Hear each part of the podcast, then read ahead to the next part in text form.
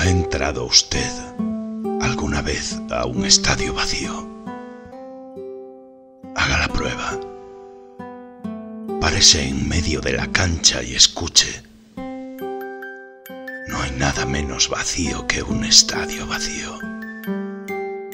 ¿Cuánta razón tenía Eduardo Galeano al invitarnos a entrar a un estadio vacío? Pararnos en medio de la cancha y escuchar con el alma. Galeano hablaba del estadio Reifat en Arabia Saudita, con palco de mármol, engarces de oro y tribunas alfombradas, pero sin memoria ni gran cosa que decir. Los estadios con historia y agua gloriosa corriendo debajo del puente de las emociones tienen muchas cosas para decir y uno de ellos es sin dudas el majestuoso estadio Mario Kempes de Córdoba. Dejó de ser un estadio para convertirse en un templo del fútbol sudamericano, elegido por Conmebol para albergar a la selección y a las finales continentales más importantes. Como referenciaba el escritor uruguayo, no hay nada menos vacío, que, un estadio vacío. No hay nada menos mudo, que las gradas sin nadie. El Kempes es una caja de resonancias de inolvidables gestas deportivas que llevaron en andas a los mejores del mundo e hicieron correr lágrimas por victorias y derrotas que dejaron huellas en el corazón.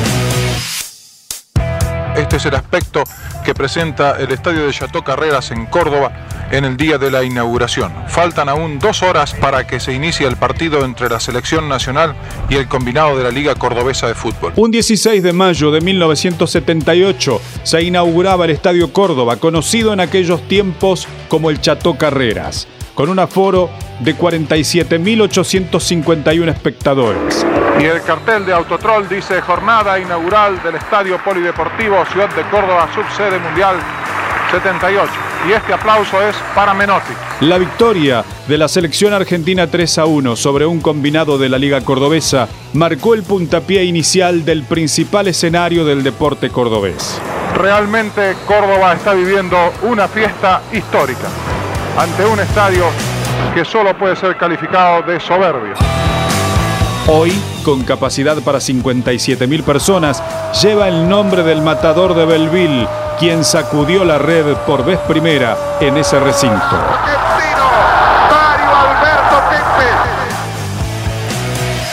Construido especialmente para el Mundial de 1978, el máximo coliseo alojó acontecimientos que quedarán para siempre en la memoria colectiva de la ciudad. Partidos mundialistas, goles de Diego Maradona, Kempes y Lío Messi en amistosos o en partidos oficiales por la madre, y hasta una improvisada pista de rally forjaron citas inolvidables en el viejo Chateau. De aquellos que han venido temprano para tener su ubicación en este Chateau Carrera. Se larga el rally, comienza a trepar las revoluciones del motor, señores, largaron, largaron, largaron. Puñante frente a la pelota.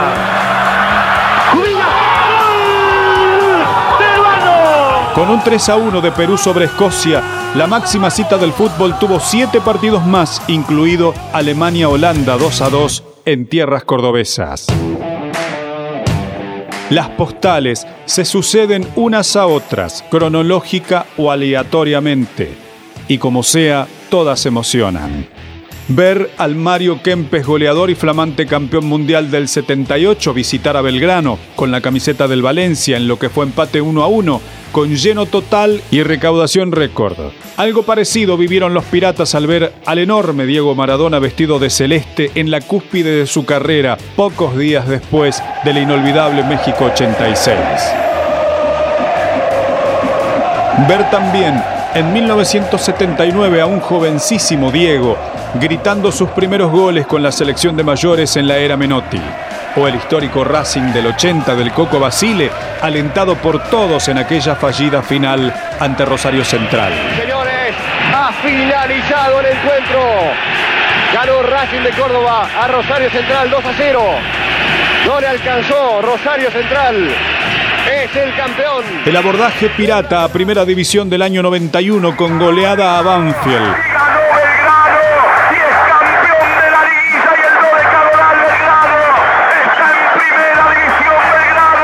o las finales cordobesas que Talleres cosechó ante Instituto en el 94 y ante Belgrano en la final del siglo del 98.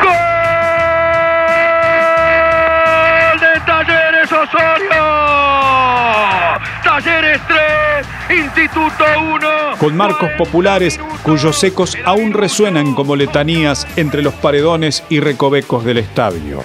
Ver a Julián Maidana surcando el aire para conectar de cabeza el primer título internacional con Mebol de la T en el 99 o la melena al viento del Tano Rillo, marcando el histórico gol de oro con el que la Gloria ascendió a primera en el 2004.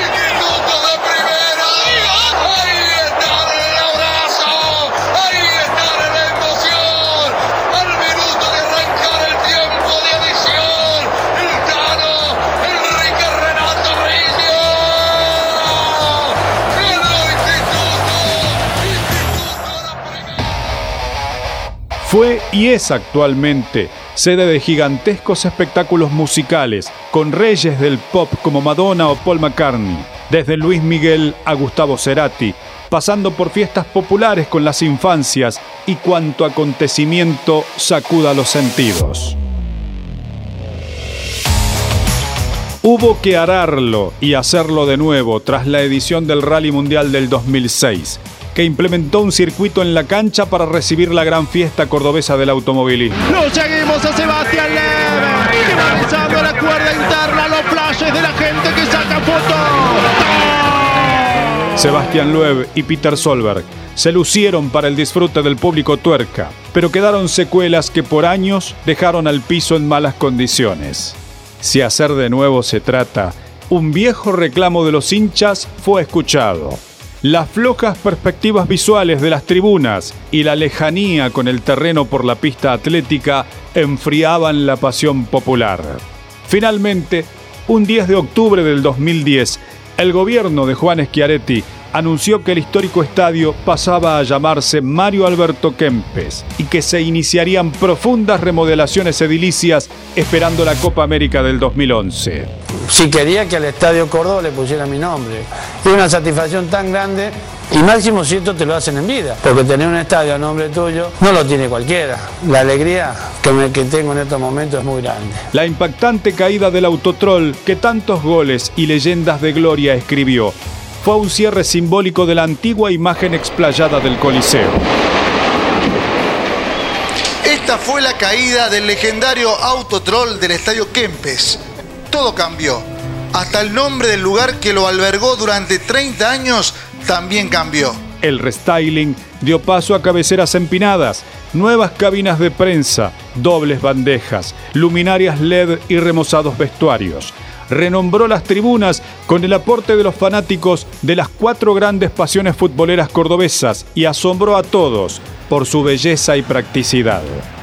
Desde agosto del 2018 se inauguró el Museo Provincial del Deporte, transformándose en un lugar icónico, un punto de visita e interés para cualquier turista. Nació para preservar y compartir la rica historia del deporte cordobés con más de 200 piezas originales que se encuentran en rotación permanente.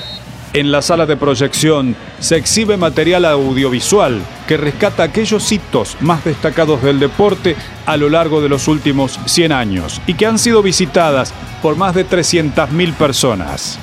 Los recuerdos imborrables del viejo Chateau Carreras seguirán en el corazón de los hinchas de la Docta, porque a decir de Galeano, cuando el partido concluye, se alargan las sombras y el estadio se vacía.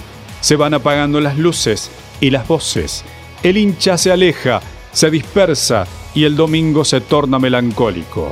Pero en el cemento arden para siempre historias que convertirán a un simple estadio en un templo.